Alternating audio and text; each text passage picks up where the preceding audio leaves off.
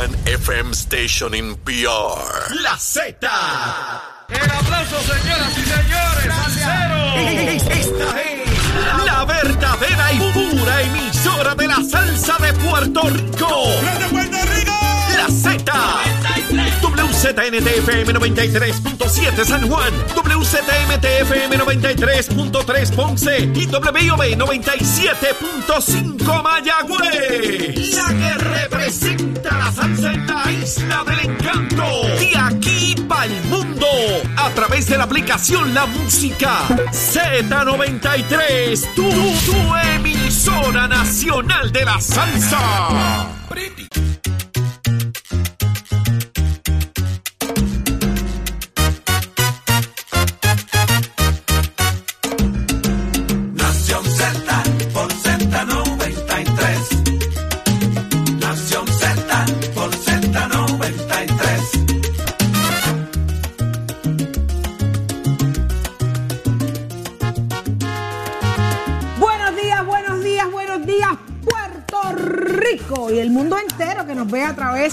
Aplicación La Música. Arranca Nación Z por Z93, 93.7 en San Juan, 93.3 en Ponce y 97.5 en Mayagüez. Todo Puerto Rico, cubierto del buen análisis, la buena información, como a usted le gusta, como a usted le encanta. Así que vamos de inmediato a darle la más cordial bienvenida a mis compañeros hermosos y guapos. Jorge Suárez, buenos días. Buenos días, Saudi. Buenos días, Eddie. Buenos días, Puerto Rico. Gracias. Llegó el viernes, señores, y estamos aquí listos para discutir con ustedes información, como siempre, de primera mano y analizar lo que ha ocurrido en y fuera del país. Y que usted mire. Ah, no vi el Deja mirar el podcast de Nación Z y ver el contenido que hay ahí en la aplicación La Música, así que está la invitación hecha. Buenos días, Eddie. Bueno, Buenos días, espérate, Jorge. espérate, que yo tenía una presentación para Eddie. Jorge, tú Zumba, no puedes hacer eso. Bien, pues, mala mía. Yo dije mis Eh, compañeros de- guapísimos da- dame un break, tú dame un te, break. te Pues- llevaste tú el pues- crédito. pues dame un break, dame un break, dame un break. Paso contigo, Saudi. Gracias, Jorge, pero miren qué elegancia, viernes cuadriculado.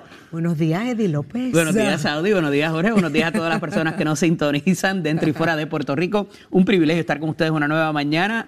Viernes, ya es viernes 19 de agosto del año 2022.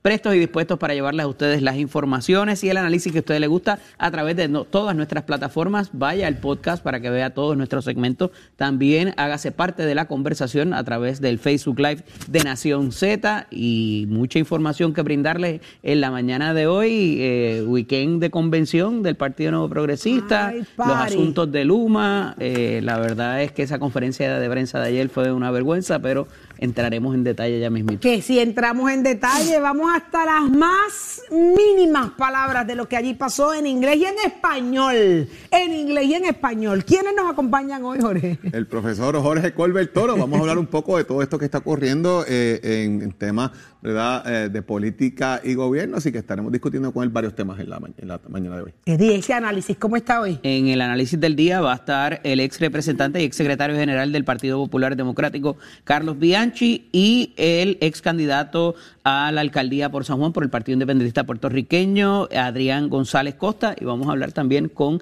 la directora de la Autoridad para el Distrito de Convenciones, que hay cosas allí pasando, Ah, Ana, ¿sí? hay celebraciones, viene lo de ¿Cómo va Roberto? Clemente, vamos a hablar con ella y qué va a pasar con eso de Roberto Clemente también, que se llevaron a medio mundo enredado ahí en la demanda. ¡Eh! Interesante. Pero también llega hasta acá, hasta Nación Z, la alcaldesa de Barceloneta, Wanda Soler. ¿Cómo están los asuntos municipales y los estatales con el municipio? Usted se entera aquí en Nación Z. Pero vamos de inmediato a ver a la, a la pelirrisa más correcta de las noticias. Ella es Carla Cristina. Buenos, Buenos días, días, Carla. Carla. Buenos días. Gracias, Saudi. Buenos días para ti, para Jorge, para Eddie para todas las personas que nos ven y nos escuchan en los titulares. El gobernador Pedro Pierluisi aceptó ayer por primera vez no estar satisfecho con la gestión de Luma Energy y sostuvo que urge hacer cambios al respecto y tras esas expresiones, el mandatario anunció la creación de la Secretaría Auxiliar de la Gobernación para Asuntos Energéticos que deberá fiscalizar todo lo relacionado al sistema de energía eléctrica del país.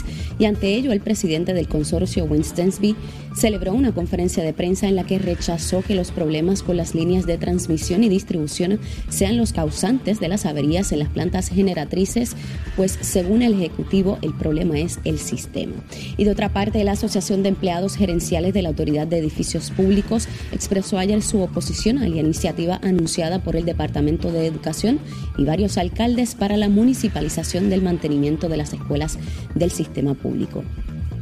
Y en temas internacionales, el presidente de Ucrania volvió a dejar claro que no negociará una disolución diplomática de la guerra con Rusia hasta que el ejército de Vladimir Putin saque a todas sus tropas de suelo ucraniano.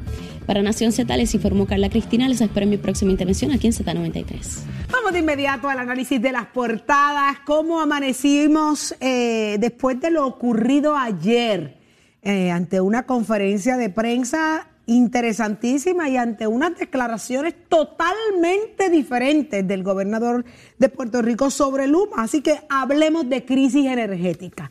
¿Qué está pasando? Vamos a empezar, Jorge. ¿Por qué quieres empezar? El plato Es que, está ustedes me es que ustedes nos culpan de todo. ¿Quiénes? Lo- lo- a la- el país culpa a Luma de todo y, no puede ser así. ¿Y así Eso no es verdad. Eso dijeron. En vez de explicar las razones de por qué las cosas ocurren, se dedicaron a defenderse y a decir que todo el mundo lo culpa de todo. Pero Entonces, si ellos primero- se creían que ese tostón iba a ser fácil.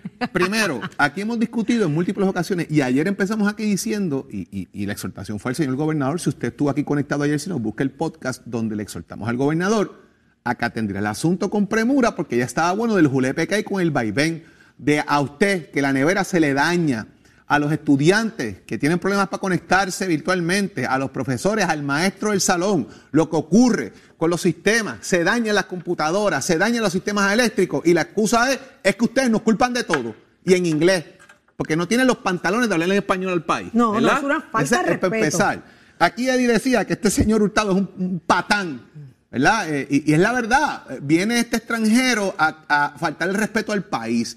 Partiendo de esa premisa y también del apellido, ¿verdad? Que qué cosa que sea hurtado el apellido eh, eh, y que no vengan a hurtar el dinero público del país. Exigen que no lo fiscalicen, pero si son chavos del pueblo de Puerto Rico, la gente tiene derecho a saber dónde está el dinero. Mira qué interesante esto. Ustedes se dedican a fiscalizarnos. Pues claro que hay que fiscalizarnos. Es dinero del país. Y usted está ahí para dar un servicio y la gente requiere el servicio. Ah, nos critican, pero no ven lo que hemos... Vayamos. Dímelo, Tato. Dímelo, Tato. Vaquero, ahí, Ah, vaquero, ¿Dónde? ¿Dónde? ahí. Mira la carita. ahí. ¿Cómo es otra vez, otra vez? Para todos allá en el estudio, muy buenos vez, días. Tato. para todos. Otra vez. Vaqueros ahí. Vaquero, ¿dónde? párate. Vaquero, párate. Bueno, antes que nada, quiero emplazarlo a los tres para que algún amigo suyo que sea psicólogo me brinde una cita, porque yo mañana tengo una grabación importante en un pueblo de la isla y estoy pensando que hoy es sábado, me bañé, me levanté y arranqué para el sitio. Qué lindo. bien. Digo adiós. Yo te Y hubiese acompañado igual. Mira, Saudi Rivera, sal de ese cuerpo. Y yo tengo Yo te que hubiese ir acompañado igual. No, pero ahora viene lo bueno. Entro a una farmacia importante a comprar un periódico y no sé por qué compré alcoholado 70 y buferín. Me estoy poniendo viejo. Nicol López, sal de ese Vamos cuerpo también. Señores, uno con el baloncesto superior nacional vaquero para hacer la cosa súper interesante. Anoche ganaron los vaqueros. Óigame, tremendo juegazo. Todo el tiempo estuvieron dominando. Ganaron 96 por 65. Dejaron a San Germán la misma puntuación que San Germán no ganó a los otros la otra vez. Se acabó 65 a 61. Ahora se acabó 96 a 65 por 31 puntos la victoria. Bayamón dominó todo el tiempo. No tan solo su cuadro con la defensa y ofensiva, sino también su banco. Entraron jugadores del banco a hacer el trabajo y lo hicieron de qué manera. Ahora el escenario es el siguiente. Hoy viernes se descansa. Sábado y domingo se juega corrido. Bayamón tiene que ir a San Germán el sábado. De ganar allá, se acaba la serie de campeones. De San Germán ganar, se empata 3 a 3 y la final es el domingo en Bayamón. Así que ya usted sabe, está listo el escenario. La mesa está servida, los jugadores están dando el máximo. Lo que sí, y lo sigo criticando y no me gusta, ayer faltaban algunos 5 o 4 segundos para que se acabara el juego y el juego está amplia la ventaja. El señor Edicación agafó su bulto, se metió para el camerino, un par de jugadores se fueron detrás y dejaron a los que estaban en la cancha allí. no hubo el saludo, no hubo el mutuo acuerdo que siempre cuando se acaba un juego ambos equipos se saluden, se saludaron entre dientes. A la verdad que la cosa pues se está poniendo un poquito más allá y eso no debiera ser así. Se gane, se pierda, uno en la cara mira a su contrincante y lo saluda y lo respeta como al igual se merece el mismo respeto para Pero Son cosas que pasan y esto usted se entera aquí en Nación Z Solo Deportes. Achero, give it on my friend. Estás, estás con el habla música y Z93 en Nación Z.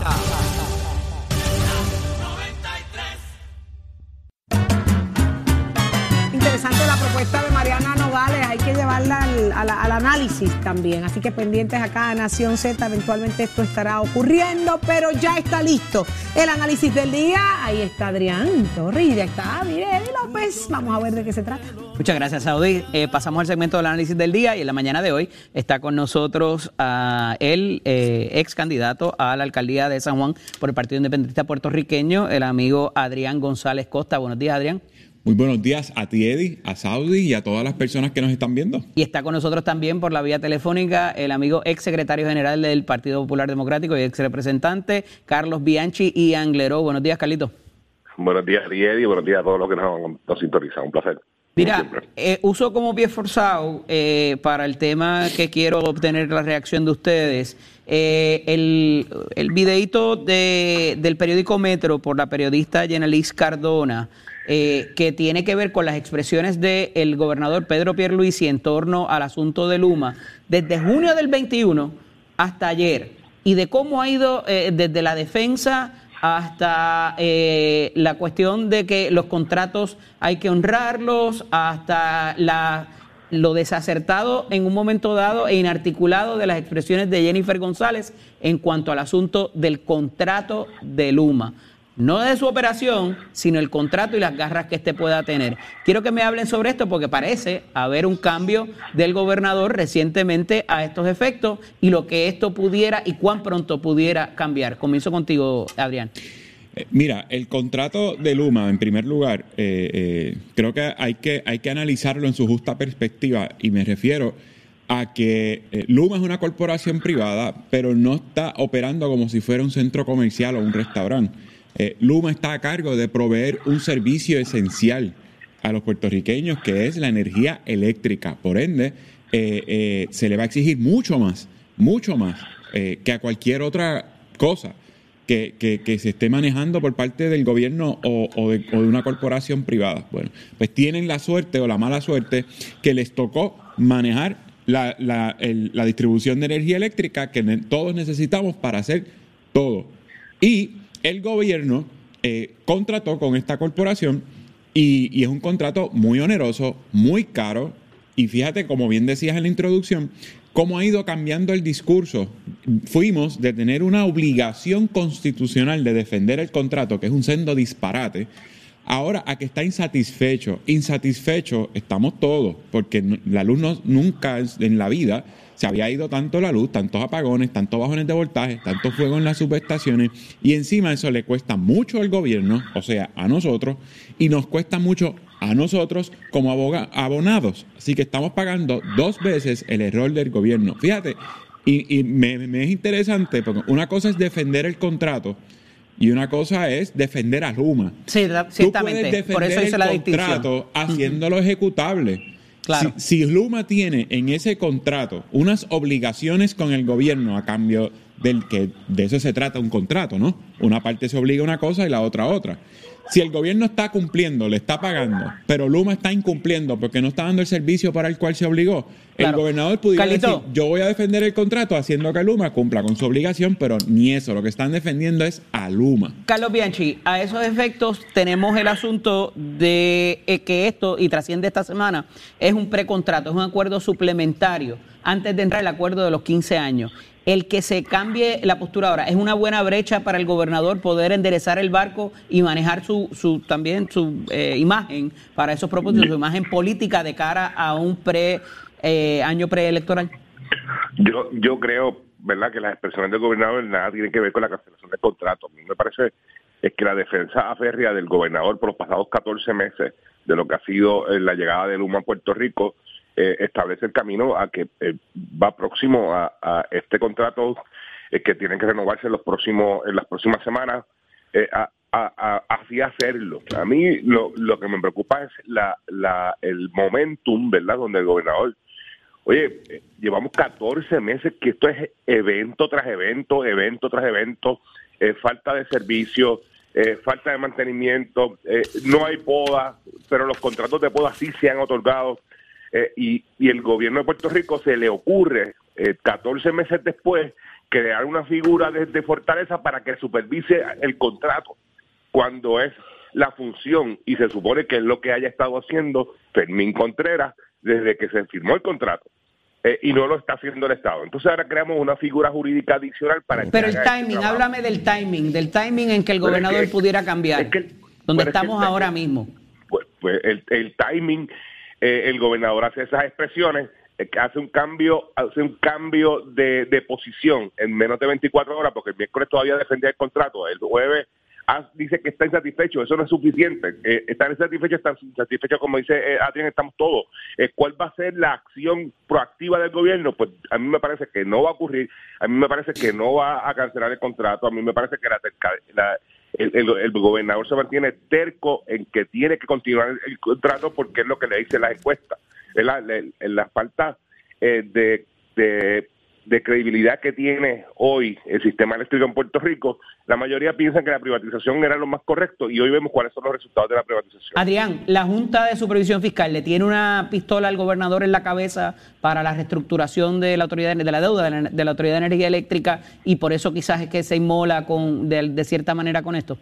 Es que algo de eso hay. No me atrevo a decir categóricamente que le tiene una pistola, pero ciertamente el, el rol de la Junta de Control Fiscal en todo esto, tanto en Luma como HMS Ferris, con el transporte a las islas, municipios, con muchísimas otras cosas eh, que, el país está insatisfecho, pero que el gobierno, por no quedar mal con la Junta, eh, que sí ha aprobado estos contratos. Eso, esa es otra cosa. El gobernador ayer eh, aprueba, eh, nombra una nueva secretaría para monitorear o fiscalizar este contrato.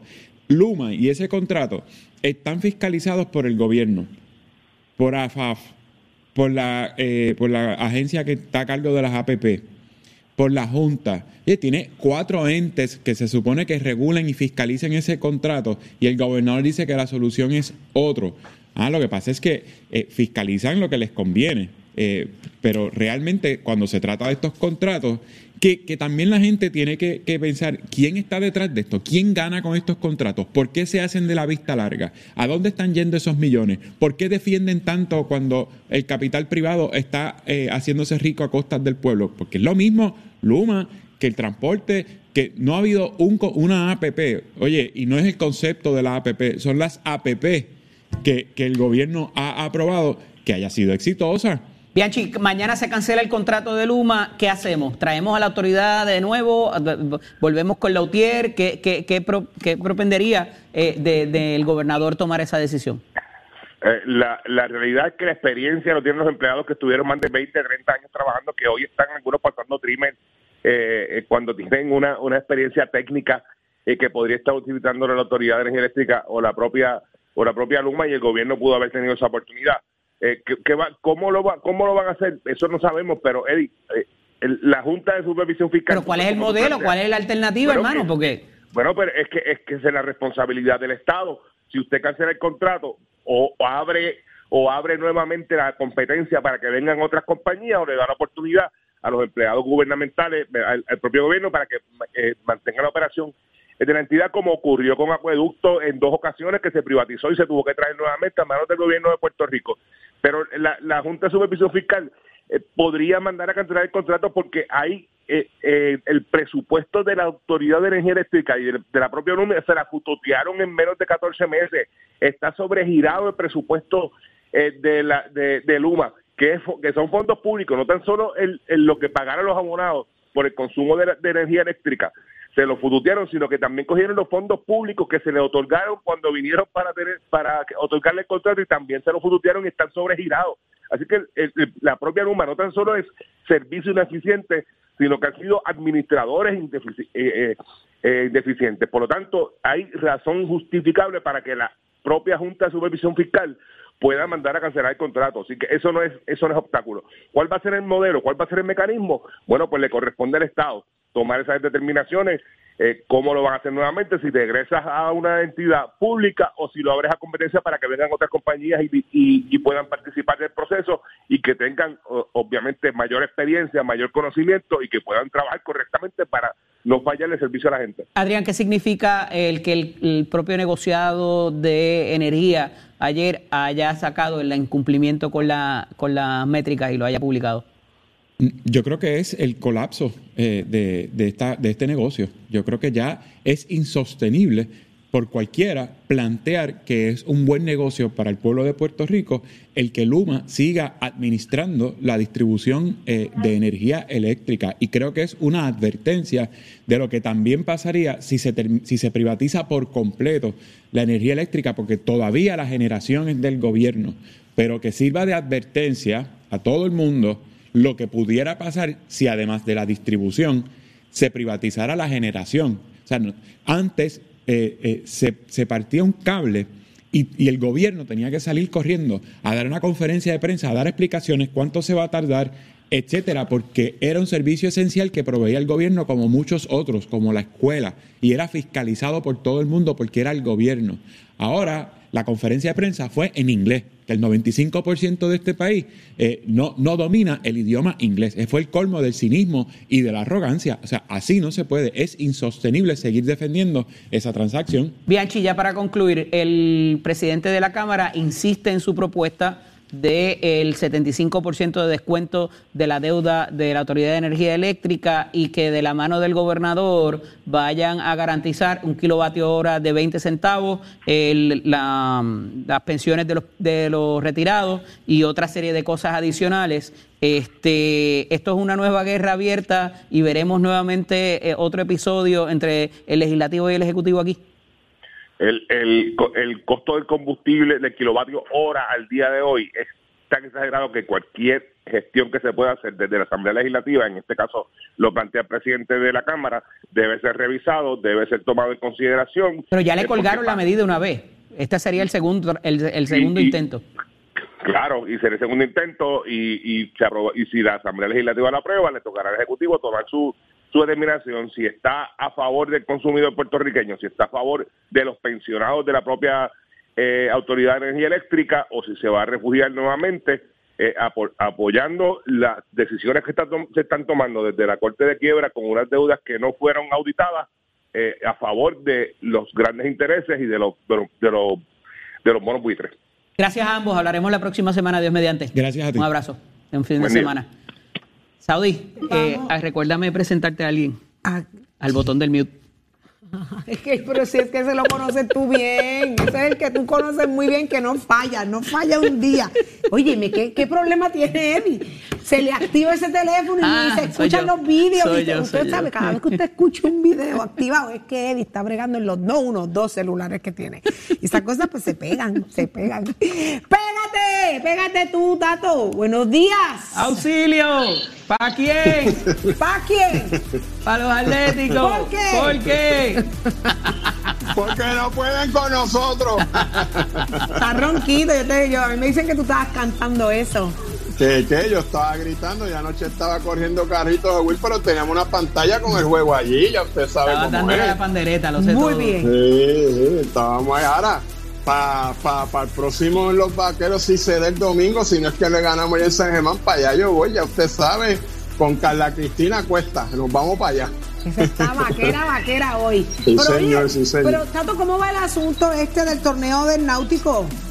Pues mira, las expectativas están bien buenas, de eso vamos a hablar en esta sesión. Cabe señalar que ayer había un aguacero increíble en horas de la mañana cuando a las Espantó 8 los se cantó la liga. La liga libre, no, el mar se pone un poquito malo, soplado. Tú sabes que aquí frente al Morro hay una de las partes más hondas del mundo y ahí la experiencia de que toda la gente pues le mete el entra y sale ahí a 3 o a 4 millas, ¿me entiendes? Para el mar ponerse un poquito malo, pues la cosa después calmó, se lograron soltar algunas 24 en el primer día.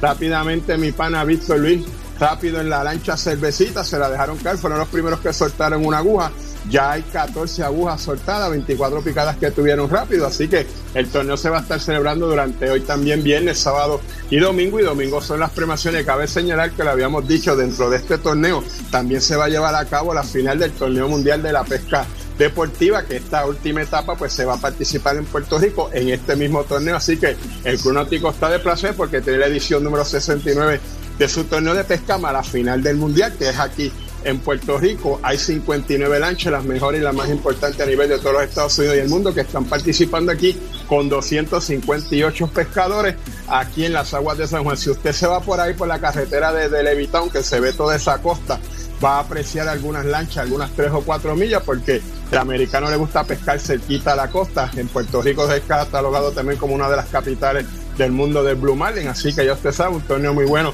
y expectativa. Y usted se entera aquí en Nación Z, donde nace la noticia deportiva. Miren esa foto ahí de fondo esa lancha Mary saliendo de ahí por esa morro de Puerto Rico. Miren qué lindo está eso, esa historia. ¿ah? Pues ya usted sabe, usted se entra aquí en Nación Z, donde nace la noticia deportiva, primer programa de deporte aquí en Puerto Rico, tempranito en la mañana. También más información en mis páginas de Somos Deporte y Salsa Deportiva. Oiga, chero, give it up, my friend.